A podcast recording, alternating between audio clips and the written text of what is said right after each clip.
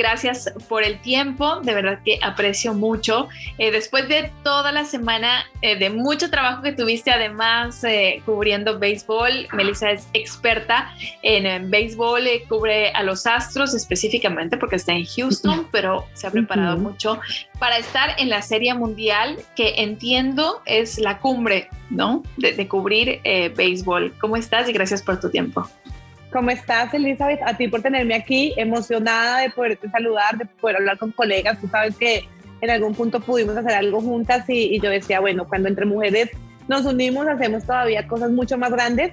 Y bueno, tú lo estás diciendo, mejor resumido no pudo haber estado.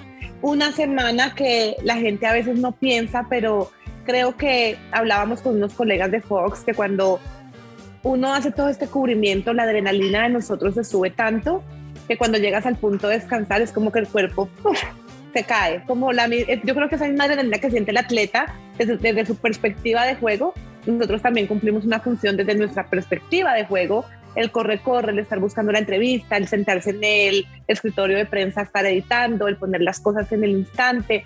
Entonces, obviamente, fue una semana bastante, bastante ocupada, pero pues bueno, nos encanta hacer esto. Entonces, no hay, no hay manera de quejarse porque lo terminé con una sonrisa, aunque hoy me tocó dormir casi que hasta el mediodía. Y quiero contar a la gente que, eh, nos está acompañando que Melissa tiene experiencia también en televisión, ha estado, como nos menciona, cubriendo en varias ocasiones y esto también te da una pauta para saber los tiempos que se necesita, eh, la información que se necesita minuto a minuto. ¿Cómo te has sentido eh, con esta experiencia ahora en una nueva serie mundial? Tú en lo personal. Bueno, increíble. Mira que yo creo que esta es mi cuarta serie mundial. Yo llevo ya casi siete años eh, cubriendo béisbol. De hecho, comencé a cubrir fútbol. Pero el nivel de la MLS no, no me terminó de enamorar. Soy sudamericana, al igual que tú, entonces como que no terminé de caer por, por ese amor de la MLS, aunque hoy en día es, es un, un, buen nivel competitivo. Pero coincidí en que terminé involucrada con el tema del béisbol y con la bendición de que me tocó esta era nueva de los Astros. Los Astros siempre fueron una cenicienta en las grandes ligas, hasta hace cinco años para acá, que han estado siempre en la postemporada, siempre han llegado a últimas instancias, si no es por un campeonato de liga, a serie mundial. Bien quedaron campeones en el 2017, luego en el 2019 les tocó también ver a otro equipo celebrar en su casa, que fueron los Nacionales de Washington, y en esta oportunidad otra vez, ¿no? Pero cada serie mundial tiene su su, nuevo aire, sus nuevas historias, eh, lo nuevo que está pasando.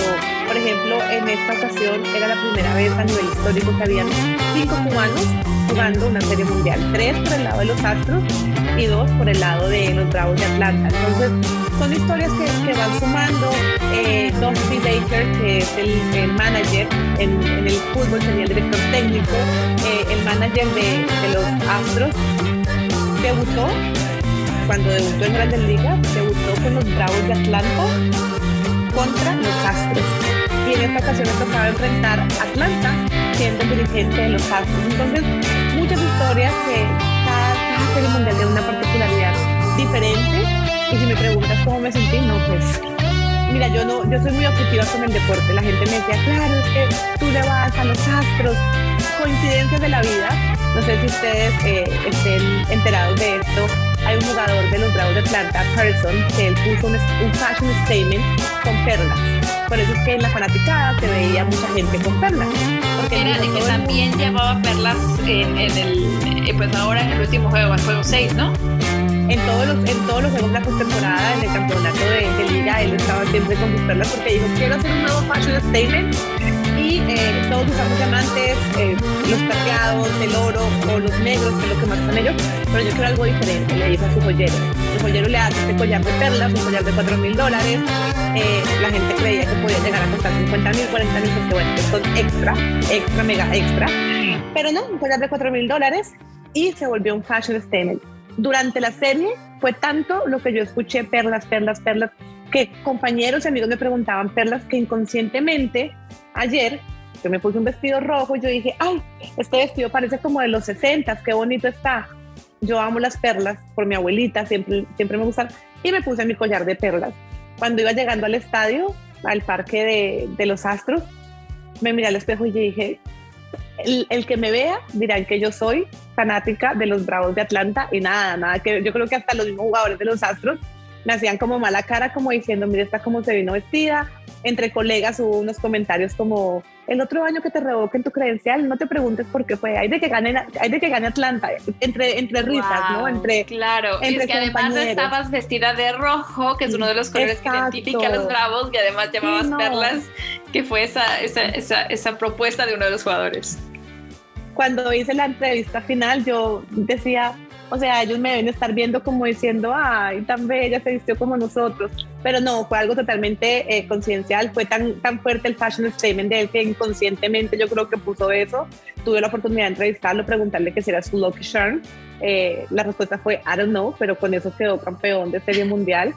Increíblemente, bueno, como tú dices, yo cubro aquí en, en Los Astros, en Houston, pero yo no trabajo para el equipo ni estoy Em, exclusivamente con, con, los astros, sino que estoy a través de mi medio y por medio de, de lo que hacemos nosotros cubrimos es a los latinos en general.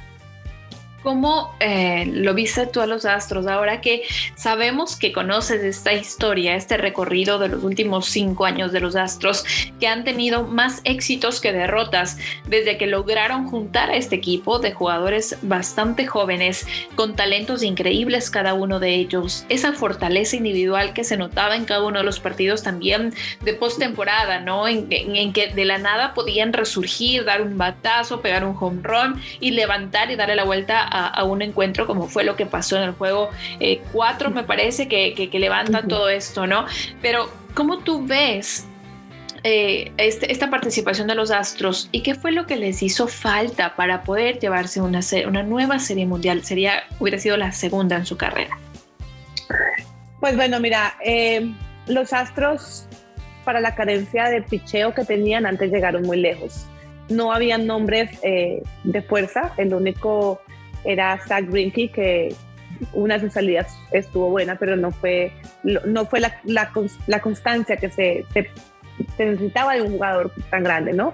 Recordemos que cuando quedaron campeones de serie mundial estaba Berlander, estaba Jericho, que eran jugadores que son los nombres fuertes, han sido Cy Young, entonces son jugadores de verdad de mucho peso. Por el otro lado estaba Lance McCuller, que es uno de los lanzadores también buenos, que sabemos que se lastimó justo eh, cuando terminaban el campeonato por la Liga Americana. Entonces, llegaron a donde llegaron por una buena ofensiva, por tremendos bateadores que tienen, hasta el, pequeño gigante, como le dicen al Tuve, está Carlos Correa, está Brantley, eh, una nueva adición, un chico dominicano que a sus 26 años, después de estar nueve años en ligas menores, debutó y debutó precisamente en, en postemporada, José Siri, pero la desventaja o, el faltante o lo que le restó fue que en esta serie, que era la serie, la carrera final, la última milla, los bates nunca respondieron. No se batió, los Bravos de Atlanta, entre todas las, las empujadas de carrera que hicieron y todas las veces que pusieron la bola en juego, lograron anotar entre todo esto, pero se, se destacaron 10 honrones por parte de ellos mientras que los Astros solamente tuvo dos honrones que fueron de José Altuve. Obviamente el juego eh, del béisbol no es solamente de potencia, sino de poner a jugar la bola, pero eh, es como para, para, ver un poquito también de, de, qué tanto daño hicieron en el momento del turno al bate los Bravos de Atlanta a comparación de los Astros. Esta, esta ha sido una, una deficiencia que han tenido los Astros con el bate o se vio ahora en la final, tema tensión, tema de que tenían que sí o sí terminar en casa, eh, la posibilidad de ganar o perder, estaba con toda su gente. Eso es una, un estrés adicional, una presión adicional, como le digo. Pero esto de, de la falla por parte de los bateadores ha sido una de las debilidades que ha tenido los Astros. ¿Cómo lo ves tú? No, no, por el contrario, la fortaleza de los Astros es el bate. La fortaleza de los Astros y el haber llegado a Serie Mundial es la ofensiva que ellos tenían. Pero la, la parte de, de que no batearon no es la culpa de los Astros, sino la gran labor que hizo el lanzador abridor en el montículo de los Bravos de Atlanta. Es una de sus mejores piezas, es uno de sus mejores lanzadores y definitivamente tuvo un dominio total sobre ellos. Y además también, por el otro lado de los Astros, Luis García, que fue el que abrió este, juego 6, muy temprano en el juego, le conectaron un jonrón de tres carreras, Jorge Soler, que es un bateador de potencia, que comparado a un jugador de nosotros, de nosotros digo yo, de los Astros, pues de nosotros de Houston, eh, comparado a un jugador de este lado, eh, está Jordan Álvarez, que también es un jugador de potencia. En el béisbol, en la Liga Americana, se maneja lo que se llama el bateador designado, en donde el lanzador nunca sale a turno al bate. Entonces siempre hay un extra que es este jugador de potencia. En la Liga Nacional eso no existe. En la Liga Nacional todos batean, incluyendo el bateador. Entonces Jordan Álvarez, que es el bateador fuerte de Houston durante la temporada, solamente jugó 40 partidos de 160 y algo de partidos en su posición, que es el jardín izquierdo, el outfield del, del terreno de juego, ¿verdad? Yo siento que obviamente también al tener que crear esos ajustes de, lo, de pronto un jugador que, no, que ese no es su, fuerte, eh, lo sacó un poquitico de su momentum, de su ritmo, y la razón por la que tuvo que hacer ese ajuste en la novena era para que él pudiese ser uno de los bateadores clave eh, en la ofensiva para los Astros. Los Astros de hecho tienen un récord que en la ruta fuera de casa tenían un mejor promedio de bateo en la temporada regular, o sea, eran más peligrosos afuera que estando en, su propio parque. Pero definitivamente pues las cosas no funcionaron. Eh, yo creo que los chicos de los Bravos de Atlanta también tienen tremendas piezas. Está Freeman que creció prácticamente con el equipo y, y bueno, después de 26 años a todos les llega el turno. Hay un dato muy curioso que dicen que desde el 2000 por lo menos 15 de los 30 equipos de las grandes ligas se han ganado una serie mundial. Entonces, bueno, esta vez le, le correspondía a ellos. Bueno, y con esto que tú me, me, estás explicando, que me parece maravilloso, porque todo el tiempo juego que lleva mucha estrategia y eso es lo que le es apasionante y eso a mí me tenía prendida el televisor todos estos, estos seis juegos, porque no se llegó al séptimo.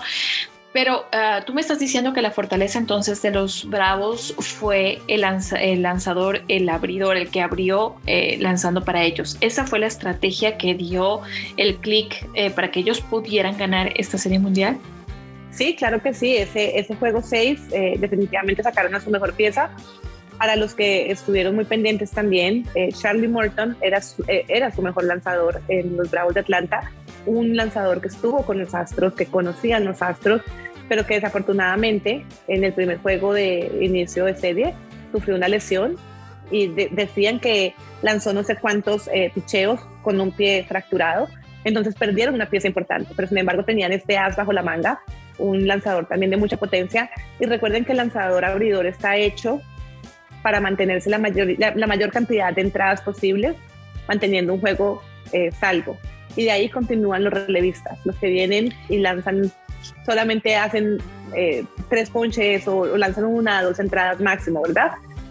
Ellos no tuvieron que usar mucho de su bullpen porque su lanzador estuvo firme en el montículo, mientras que los Astros, Dusty Baker, no sé si cuando estaba viendo el partido, el manager de los Astros, salió muy bravo, muy, muy bravo, eh, primero con un jonrón de dos carreras, de tres carreras, luego con el que siguió de dos carreras, a sacar del montículo al lanzador que tenía en el momento.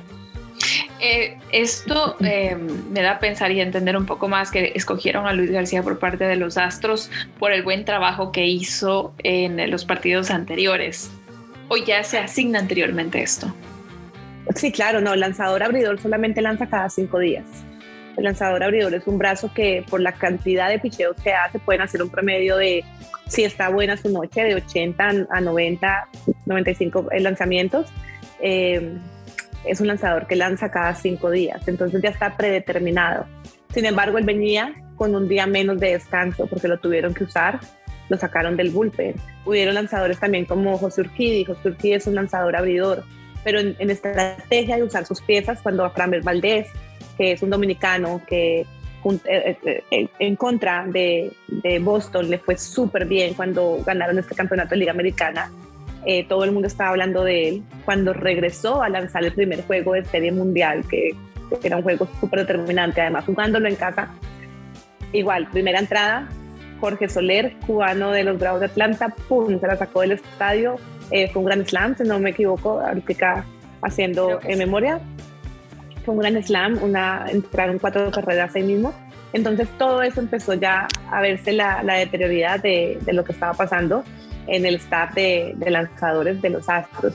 Luis García sí es uno de los, de los chicos buenos, abridores, pero lo que te digo, eh, la, la falta del Lance McCuller, que es uno de, de los que vienen con, con este proceso, de, de, los que ya no es novato, que ya son veteranos en el juego, que tienen la experiencia de una postemporada, eh, el haber perdido esa pieza eh, fue bastante importante. Ahora, ¿qué les espera a los Astros después de esto? ¿Cómo lo ves tú? Se habla que ya varios o algunos de los grandes representantes que tenían hasta ahora los Astros ya no seguirán. ¿De qué se trata esto?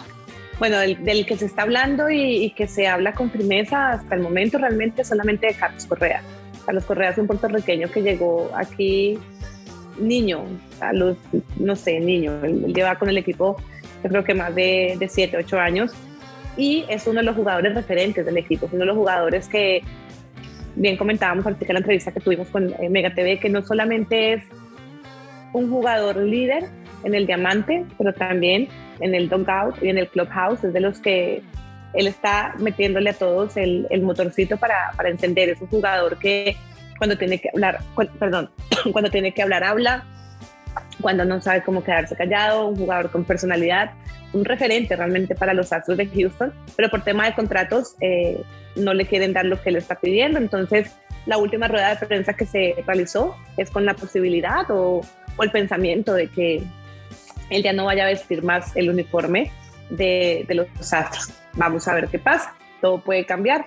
Y por otro lado, Verlander, que ya es agente libre, que es uno de los lanzadores, recuerden que él tuvo una Tommy John, la famosa cirugía que le hacen a los lanzadores en el hombro, en el codo, perdón. Eh, no regresó este año, obviamente, y, y pues no, no, cree, no, no se piensa que, que, vaya a regresar. Aparentemente el equipo ya no lo quiere porque ni siquiera hizo acto de presencia en, en el parque cuando pudo haber estado ahí apoyando al que todavía se suponía que era su equipo. ¿Cómo tuviste a la gente? ¿Cuántas personas estuvieron ahí en el Minute Maid?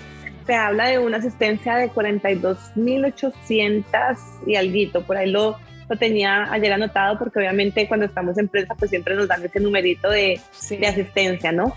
Eh, ayer se jugó con el techo abierto. Recuerden que el Menome Park tiene la opción de abrir y cerrar techos, uno de los, de los pocos parques que tiene esa opción.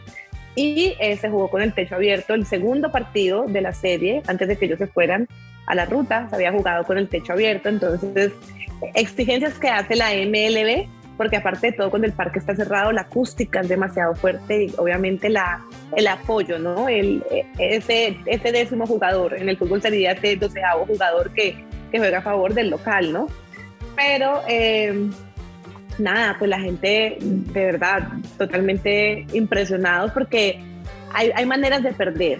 Y, y, ayer como se perdió, pues no, no era de un equipo o sea, no, no era para equipo que... con experiencia, ¿no? Sí, exacto, no era para que Brasil le hiciera un 7 a 0 a Argentina, por ejemplo, no se imagina un 2 a 1, algo más, más, de, dos partes, ¿no? No solamente de una parte y, y ver tan callados los bates de, de, los astros, o sea, es, es increíble. El, el, dominio del picheo fue un, un tema que, todos como, o sea, todos estábamos seguros que iba a haber un juego 7 y todos obviamente estábamos ligando por un juego 7, no porque ganara uno los Astros, sino porque ameritaba por la calidad de equipos, pero no, no fue así. Obviamente la gente también se quedó, como tú dices, bastante triste por no haber, eh, por lo menos, gritado un home run, por lo menos uno. Se quedaron con esas ganas, ¿no? Sí, no, no, no hubo no hubo alguna jugada contundente que, que se le diese ese juego bonito que, que juegan los Astros, porque ver el proceso de ellos, de verdad que juegan, juegan algo muy bonito por la química que tienen entre ellos también. Es un equipo demasiado unido, donde hay muchos latinos. La primera canción que sonó ayer en el estadio eh, fue una salsa cuando el lanzador venezolano se montó al montículo. Entonces, eh, cada, cada dos turnos de bateo sonaba de pronto en alguno de, las, de los juegos de la serie un dembow porque salía José Sidi, que es un dominicano. Entonces luego sonaba una canción reggaetón porque sale José Altuve. O sea, realmente un equipo con mucho latino. Eh, y la química entre ellos es muy bonita. De hecho, hay una entrevista que les voy a poner en mi cuenta de Instagram, en mi canal de YouTube, con Michael Brantley, que es uno de los americanos, un referente, un, uno de los veteranos, y hablando del tema de la, de, la hispanidad, del mes de la hispanidad, y cómo él ya se ha empapado de, de las culturas, las comidas que él ha comido. Entonces es, es, un ambiente muy bonito. Pero bueno, definitivamente las cosas no se les dieron. Eh, hablando de cambios, lo que sí se anunció el día de hoy es que el coach de eh, el pitching coach, el coach de, lanzadores, no regresa con el equipo, entonces de ahí comienzan los cambios. Eh, obviamente tendrán que ir a buscar lanzadores de, peso, eh, tanto para el, relevo como para abridores, por lo menos uno o dos abridores de, peso. Y también esperar a ver si el bench coach, que es Joe Espada, que es un puertorriqueño, que está con miras a ser dirigente de alguno de los equipos de grandes ligas, quien ya ha sido entrevistado por algunos de los equipos de grandes ligas, y quizás tenga un año más o, o de pronto consiga su propio contrato como dirigente. Wow, bueno, y la última, que no me quiero quedar sin esto, eh, algo que también se, se, impuso en esta, en esta serie mundial, así como me cuentas lo de las perlas, también fue el pasito de Luis García. Yo me sorprendí ayer en este partido 6 que no lo vi hacer su, paso. Esto también se hizo muy viral, la gente estaba pendiente, lo vi con una camiseta, eh, igual, ¿no? Como con una descripción de cómo era esto, esto que él había creado. ¿Por qué ayer no lo hizo? Primero es un, muchacho, un joven, muy joven, muy, muy joven y eh, aparte muy introvertido, muy tímido, muy... Yo creo que la presión para él de saber que era este sexto juego y de pronto decir, ¿y si lo pierdo? Y si lo pierdo yo estoy de pronto con cosas, porque acuérdate que el, el béisbol, a comparación, por ejemplo, del básquetbol, que en el básquetbol se ven muchas personalidades, el béisbol es un deporte, por ser el primer deporte de entretenimiento americano, que intentan mantenerlo como todavía muy, eh, ¿cómo se dice? Muy, muy reservado, muy tranquilo, muy por ejemplo, acá, a comparación de la pelota del Caribe, les permiten hacer el bat que es cuando batean un jonrón y ellos pueden celebrar y hacen su... Acá eso, por ejemplo, es un acto de grosería. Acá eso no se hace. Acá eso puede ser hasta de pronto eh, sancionado. Entonces, pensaría yo que de pronto fue la presión de, este juego 6, es que el juego 6 era el definitivo. O sea, si ellos lograban ganar este, había todavía un, respiro de que iban para, para más adelante, ¿no? Para tocar esta, esta serie mundial nuevamente. Viéndolo desde el punto de vista un poco de percepción, eh, yo lo vi muy tenso. De lo que se veía desde televisión, él sudaba estrés definitivamente y digo, si es que él se hubiera soltado y hubiera sido como él mismo, él, él le fue muy bien haciendo esto, eh, este, esto, soltando esto, ¿no? Esta alegría a través de, de, esta, de estos, de, esta forma de lanzar digo, no sé, tal vez si hubiera sentido más cómodo y hubiera sido diferente la historia. Sí, la, definitivamente, pues tú sabes más que nadie también que es increíble cuando nosotros nos empezamos a meter tanto en el tema del periodismo y empezamos a entender tantas cosas, como puede sonar muy cliché, pero como el 90% de, del juego cuando ya llegas a este nivel es mental, es muy mental. Entonces, por ejemplo, en mi percepción, el caso de Framber Valdez. Él tuvo este juego increíble contra eh, Boston Red Sox. Él viene con su ego de yo soy el super lanzador y cuando le pasa esto en la primera entrada, conociendo su personalidad porque lo he entrevistado, él, él, él no es una persona que sabe salir de problema pronto, que es lo que Dustin Baker dice que le enseña a sus muchachos. Pero definitivamente, eh, Valdez, su personalidad, él es demasiado volado en, en el momento, ¿no? Y eh, juega mucho su, parte mental con su juego, por eso se descontroló y también prendió ese. Yo creo que con, con Luis García también la parte, lo que tú dices, los nervios, el estar tenso, el, pero creo que son cosas que se adquieren o ellos adquieren como uno en el periodismo.